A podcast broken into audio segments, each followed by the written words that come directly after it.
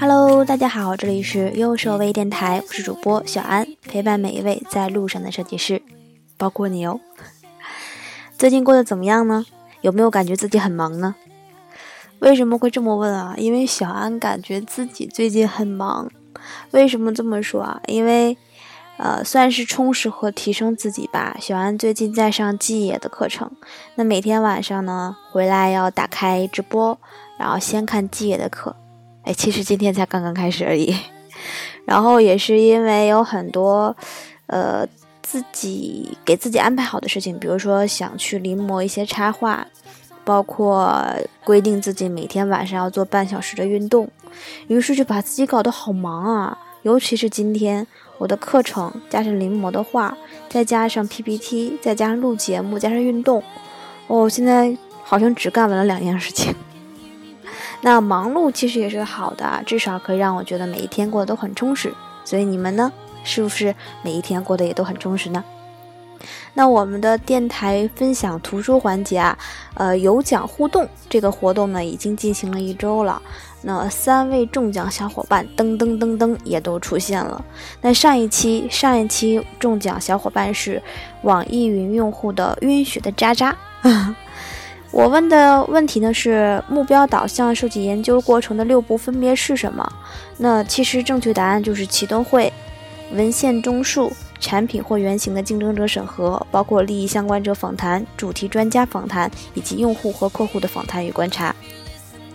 其实看到晕血的渣渣很长很长，大概四行的这个答案的时候呢，我真的感觉当时眼泪都快下来了。为什么这样呢？就是很感动。这个时候我好像真的能明白老师看到自己的学生拿到很高的分数之后那种欣慰的感觉了。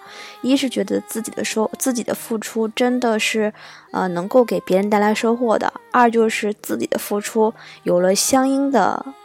反馈可以这么说吧，其实那种感觉是很奇妙的。呃，我自己今天也有在群里面说，我很用心的在去做这个图书分享，也希望大家呢很用心的来去听。不管你现在能否用得上，但是听小安一句话，呃，多学肯定是没有错的。而且《交互设计精髓》这本书呢是公认的。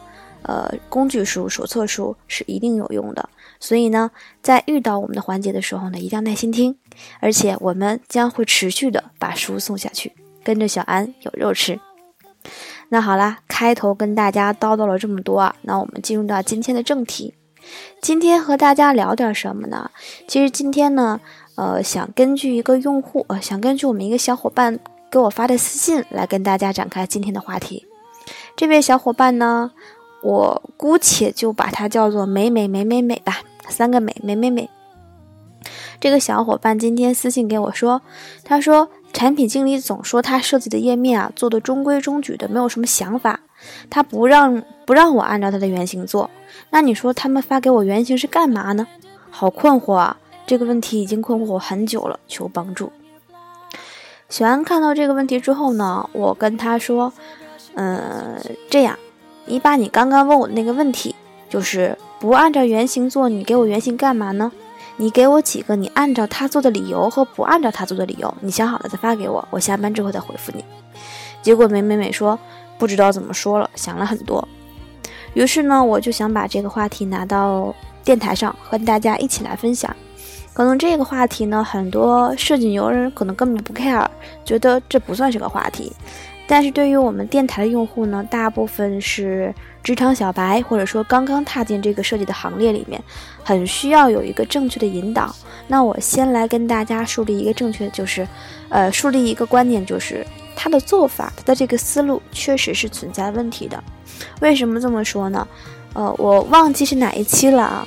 嗯，我们的公众账号上，我的电台节目配上了我们啾啾啾姐姐的插画。其中有一幅是原型经呃产品经理给到的原型图是这个样子。那设计师在还给产品经理的这个设计图呢，其实只是把它的原型上了一下色，这就很尴尬了，对不对，小伙伴？那这样的话，你只是把我的原型上一下色就给到我了，那我要你何用呢？对吧？其实引用别人的一句话啊，两个人合作的。最坏的状态就是你和产品经理合作的最坏的状态就是我觉得你是个傻逼，那对方也这么想。那最好的合作状态反过来就是，你觉得对方很牛逼，对方也是这么觉得的。所以你你怎么判断？你怎么来做事情？呃，这就在于你给产品经理一个什么样的印象，产品经理怎么看待你。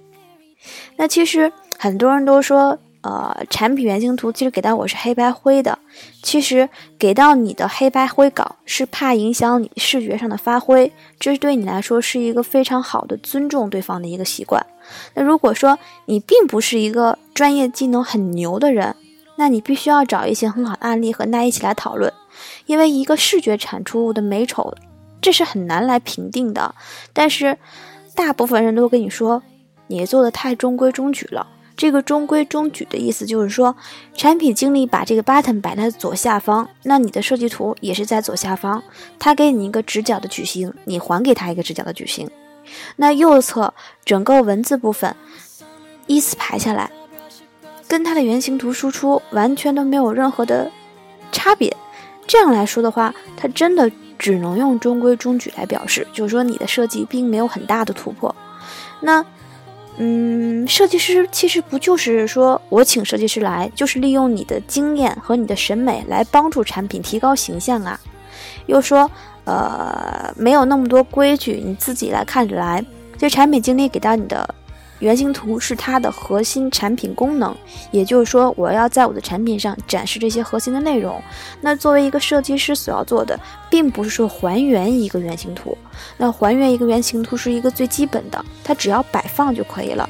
你会摆，你会放，能够把它基本的布局摆出来就是 OK 的。这只是一个最基础的一个形状。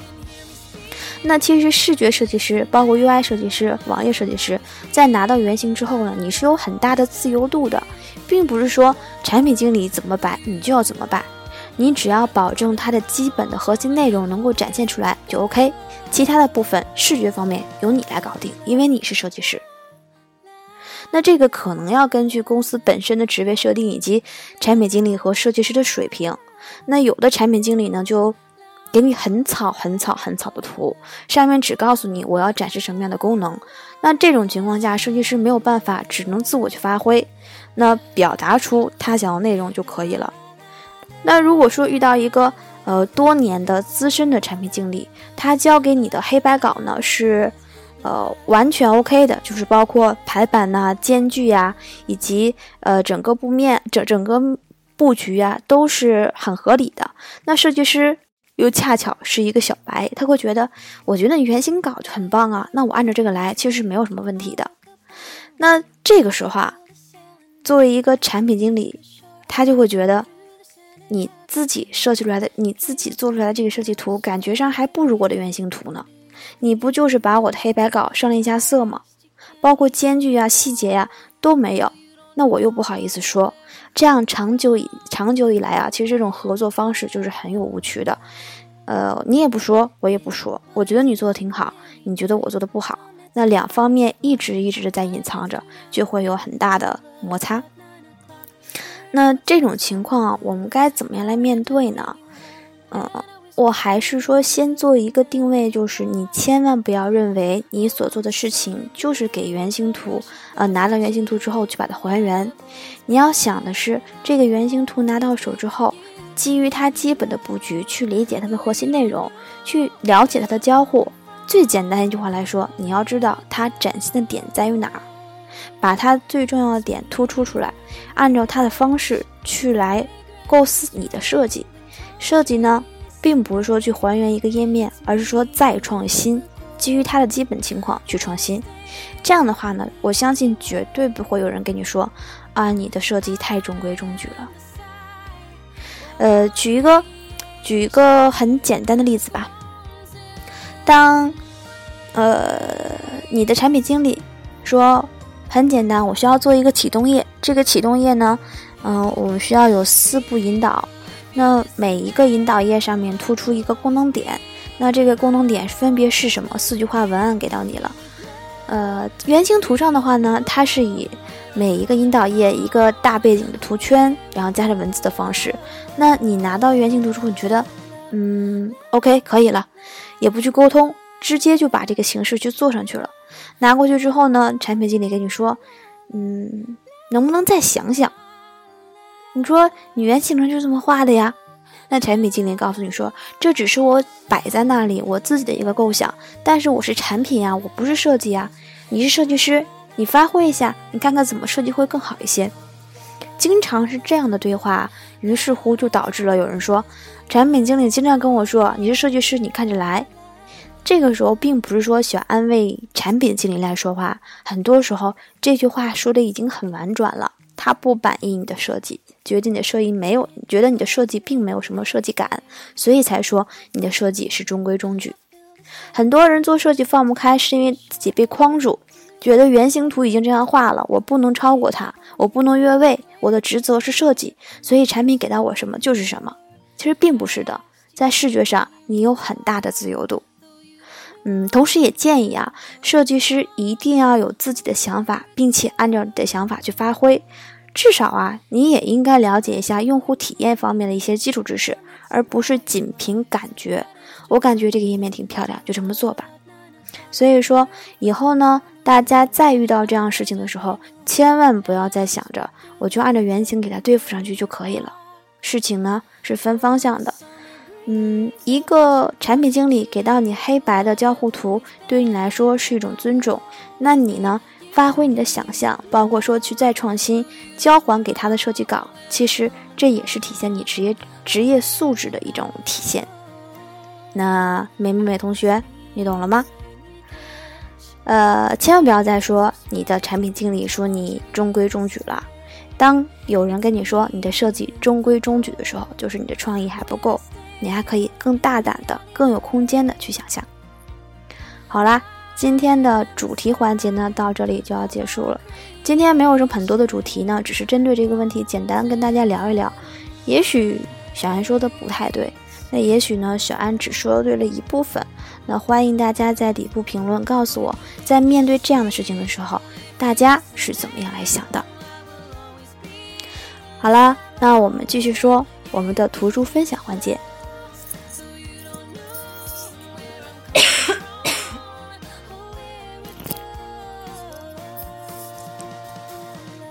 那前三期的图书分享呢？呃，我已经把书籍发出去了。那我们的这个图书分享环节的这个赠书呢，完全都是由我们清华大学出版社友情赞助的。书籍已经发出去了，希望所有收到我们书籍的小伙伴们都能好好读书，并且呢，收到图书的时候呢，记得要给我们大家晒一下图。那我们今天图书分享来分享点什么呢？今天我们现在已经分享到第四章了。那交互设计精髓第四章内容是设计愿景、场景和设计需求。那场景和设计需求呢，其实是为了弥补研究与设计之间的鸿沟。也就是说，它设立的场景是以叙述为设计工具的。那我们今天要分享的就是设计需求来源广泛，要给自己的需求做一个定义。那这个定义的过程是什么呢？呃，就像我们刚刚说到的一点，你拿到一个模型之后，就是你拿到一个产品之后，你也要把它转化成你的设计方案，需要经过两个阶段。也就是说，你拿到了原型图，拿到了一个产品的定义，需要把它转化成设计的时候，需要经过两个主要阶段。那定义需求呢，回答了关于产品是什么以及要做什么的问题。框架定义呢，则是主要回答了产品行为方式和如何构建产品来满足用户的目标等等。呃，这个流程呢，分别是创造问题和愿景中枢，以及探索和头脑风暴，包括确定人物模型和期望，构建情景场景，以及最后的明确设计需求。那在这个章节当中呢，我们要来讨论的其实就是需求定义的细节。这里的方法其实就是场景模型以及方法论。定义需求呢，由五个步骤来组成。这五个步骤分别是创建问题和愿景陈述、探索和头脑风暴，以及确定人物模型期望和构建情境场景，以及明确设计需求。这个地方我已经说过三遍了，细心的小伙伴一定会把它记下来，因为不久的将来，这就会成为我们下一个有奖赠书的环节的问题。那虽然说我刚刚说那五个点啊，呃，大致其实是按照执行的时间先后来排列的，但是它呈现的其实是一个呃循环的一个过程，循环往复的一个过程。呃，作为一个设计师呢，可能会在步骤三和步骤五之间重复很多次，就是修改嘛，不断的修改，直到最后稳定下来。这也是在这个过程当中最重要的环节。那今天呢，图书分享环节就简单说到这儿，因为时间有点长了啊，我们下一期会针对这五点。分分别的详细的来讲述。那今天图书分享环节的问题是什么呢？来跟大家说一下。之前我们一直有讲呢，要给你的产品设立一个模拟用户。那这个用户目标呢，一共分为三种，就是三种目标呢，分别在本能行为和反思上有三个层次。这三种目标分别是什么？这三种目标分别是什么？我来重复一下问题啊，用户目标的三种类型分别是什么？那知道答案的小伙伴呢，快来回复小安吧！新一轮的抢书大战又开始啦！那今天节目呢，就先到这里了，祝大家天天开心！我是小安，我们下期再见。